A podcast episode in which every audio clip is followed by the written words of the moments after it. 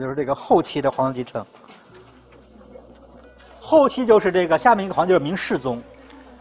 就是嘉靖皇帝。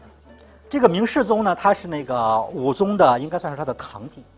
因为武宗的爸爸明孝宗是只有一个独生子，没有别的儿子了。那现在你在找人继继承皇位，能最最近的就是这个这个这个这个呃这个孝宗的这个侄子了，就是呃宪宗的，就是就是就等于世宗和这个武宗是一个祖父，都是宪宗的孙子，呃他们的父亲是兄弟，这么一个关系。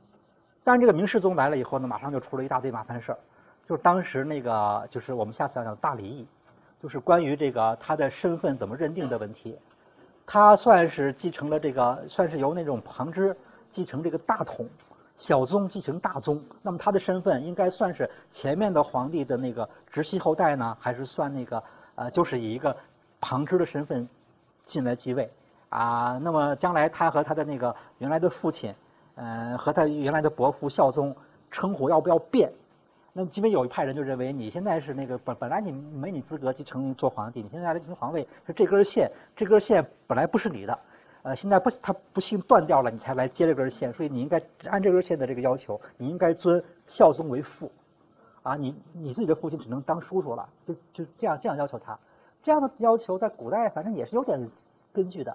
但那这个的话，对他个人的那种当然是不愿意了，当然是自己的父母有感情，所以为这个事斗得一塌糊涂。那那个真是明朝啊，后来就就热就是激烈的冲突，后来是包括廷杖什么的，各种反正也死了一些人。最后呢，当然是因为明世宗他是皇帝嘛，他比较厉害，最后还是他获胜了，他算是整个的把那个那个那个那个呃呃就是这个大理的问题，按照他的方案来加了处理。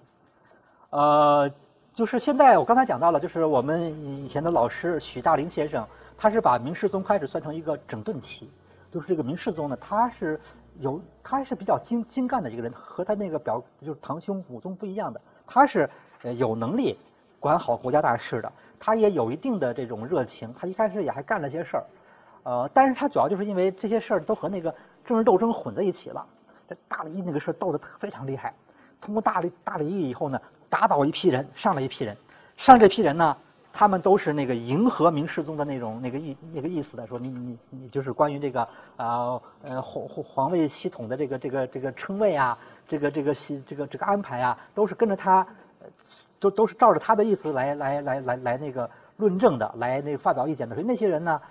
呃，反正史书都把他们贬为小人，就好像不不一帮那种投机投机分子。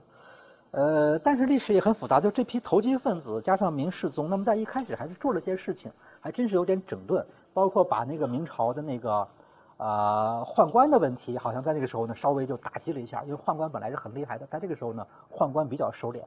啊别的方面也有些也有些清理整顿的措施，好像还是有一点点起色，但是这个时间很短，很快后来明世宗就后来他不知道自己好像不是什么原因，他也就不想再好好干了。他呢，他的后后半生的后就以后他的那个那个活动，主要就是两个方面，一个是他热衷于研究礼乐，因为当年在他父亲那个，嗯，就是他这个父亲身份这个问题上，这大礼上，因为他要和群臣展开辩论，大礼议关于那个就是就是对方是有那样一套理论，认为应这个这个亲属关系要重新认定，他认为不应该，他们双方都去儒家的那个经书里去找那个。去找那个那个论据啊，就是展开论战，哎，都能找到。反正就是那个那个呃斗得一塌糊涂。在这样一个过程当中，大概这个明世宗这个那种礼的知识大为提高。呃，就跟我们今天好像，就反正我有一同学，就是呃，本来是不是学法律的，因为跟打官司。后来就干脆考了律师，还考上了。因为打官司就学法律知识，就就就就就学学到不少。那这他也是这样，因为这个大理 要研究这个理。后来他对理的东西很感兴趣，他搞了很多理制改革。这些方面呢，就说应该说跟那个国家的那种政治啊、国计民生啊关系不是很大。搞搞当然也不是什么坏事，但是其实并没有太大的现实意义。他搞的一些活动，比方说现在北京城南有天坛，城北有地坛。东面日坛，西门月坛，像这样四个坛，这就是分修的制度，这就是他他搞出来的。因为古代呢，关于这个祭天有好几种说法，有一派就认为天和地应该是在一块儿祭祀。为什么呀？因为这个天地相当于那个皇帝的父母，就祭祀父母没有分开的。呃，在在一块儿就处理了。那个还有人说，那天和地应该按照阴阳的那个理论，天是阳，地是阴，天就应该在城南，地应该在城北。后来又发展出日和月、东西这四个方位分别祭祀，就是反正这些争论挺复杂的。啊，你像明朝前期呢，天地都是在那个城南天坛这边一块儿就祭了，但是他的时候完全给分开，分建了这个几个坛。他有一段时间他在搞这个活动，搞得比较多。所以现在关于他的这个礼制改革，也有些人研究，但这个呢，应该说跟他当时的现实关系不大。那么，嗯，更糟糕的就是他后来他想长生不老，他迷信道教，就那个找一帮道士，然后呢给他研究炼丹。呃，反正也挺奇怪的，像道像道教这个这这个东西炼丹，呃成仙这种事儿是自古以来其实没人，从来也没有也没见有人成过仙，或者是吃了丹以后长生不老，但是总还有人相信。那么到明世宗这个时候呢，他好像就是对这个后来乐此不疲，就天天跟他研究这个炼丹。呃，后来他也不理朝政了，他也不出来了，也是有什么东西，反正就是让那个那个最多自己看看文件，就是在宫里面他他不露面。很少见大臣，他他还是不是完全不见，他见几个人，因为后来他信任他的那个内阁大臣严嵩，严嵩替他处理很多事情，他就见少数这几个人，他一般人不见，呃，就在宫里面那个炼丹，就这样，他统治时间又长，他过了好一下过了好多年，这样的话那个，呃，到他在位后期那个政治形势不行了，一个是边疆问题很大，有那个南倭北虏，呃，嗯，这个南边的这个这个倭寇。啊，北边的蒙古的进攻，那么啊，什么财政这个各方面都都都那个经济，反正都不是很好。而且严嵩呢，又是一个啊比较专权、贪污纳贿，反正搞得政治那个那个那个那个气氛很糟糕，排斥异己什么的。但是他呢，反正就就忙着练他的丹，不管外面的事情。呃，所以最后这个西这个明朝在他的在位后期。呃，已经出了很多问题，不太好了。这个后后来那个谁，这个孟森有一个评价，呃，就是明史明清史的专家孟森。孟森说：“世宗英断，资质是可以为善，自非武宗所及。”说世宗这个人啊，能力是很强的，那比武宗强多了。不管怎么着，他还是一个很成熟的人。啊，那个心智这些方面都没有什么问题，但是呢，他就是他如果有好的条件，或者说他如果愿意再做做点努力，他是有可能成为一个好皇帝。但是他并没有，就批评他说他终身是鬼而不是人，因为他就是忙的都是那些跟鬼有关的事情，啊，前面是大礼啊，做礼制改革，后面就是炼丹，就装神弄鬼，反正就是搞这些东西了。这就是对他的还还算是一个比较中肯的评价。呃，而且呢，他的那个时候呢，呃，整个这个君臣关系搞得也比较坏，就是他那个那个那个，呃，这个嘉靖皇帝明世宗这个人脾气不好，那是很暴躁的一个人，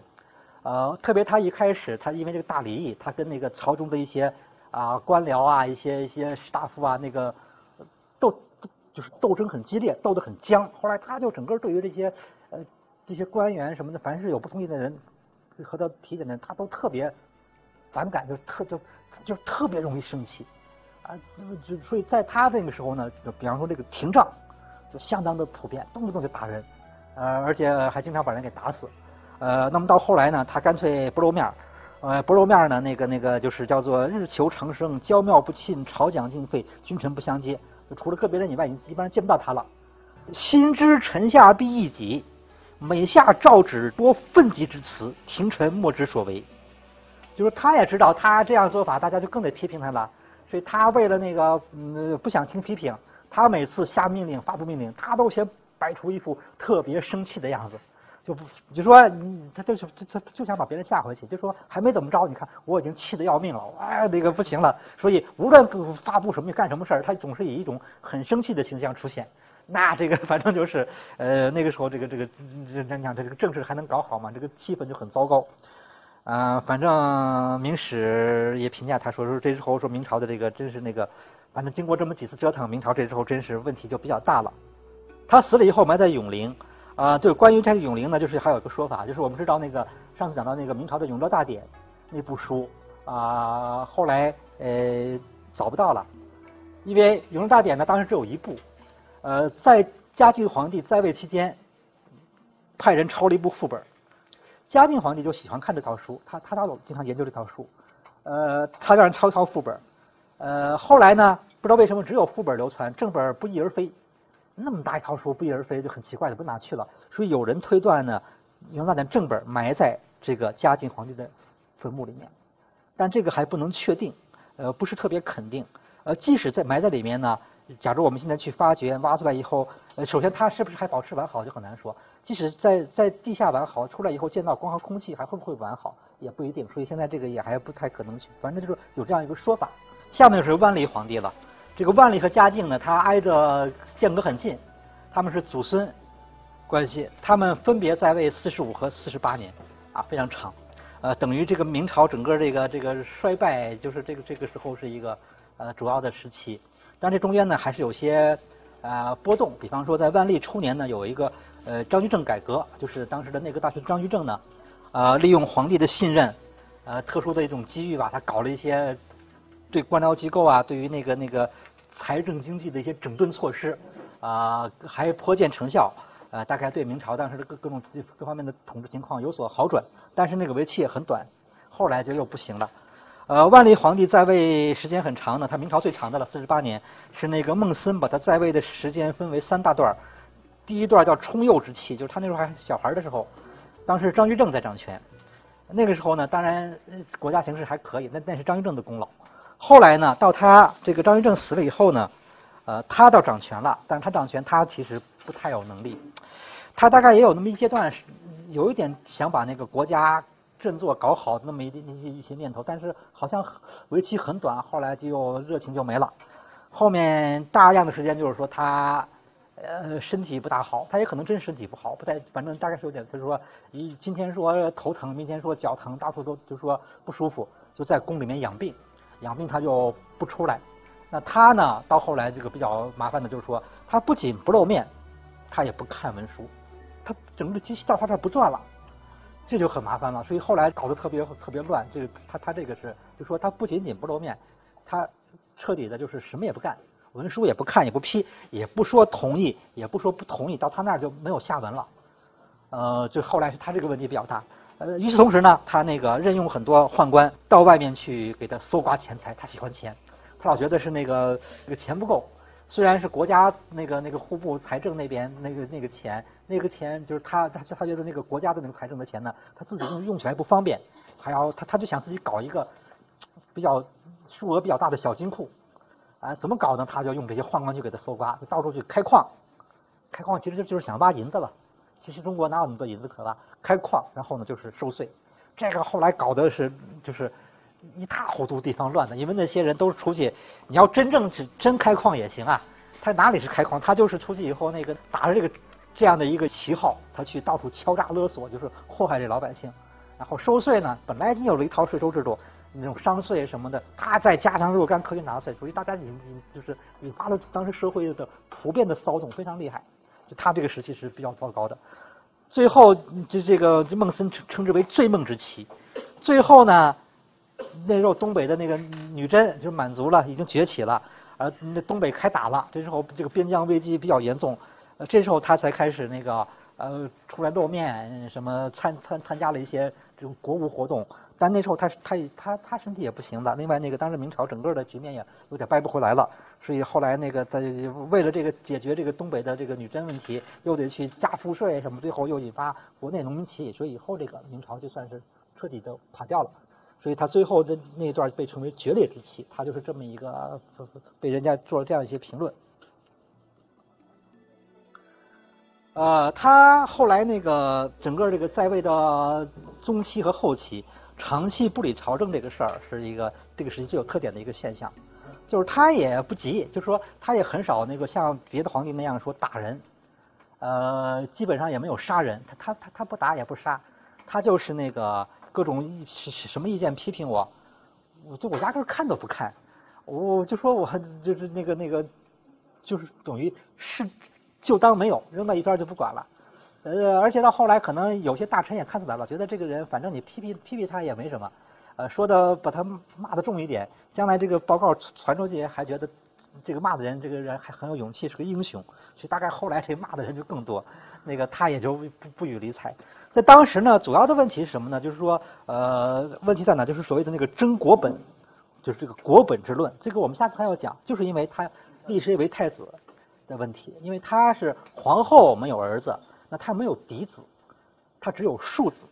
按照古代的理论，就是说无嫡要立长，你没有嫡子的话，那就看谁谁大立谁。这不能说你喜欢谁立谁，你得谁大立谁，谁年纪大立谁。所以他又不喜欢他这个大儿子，所以这就麻烦了。后来形成一个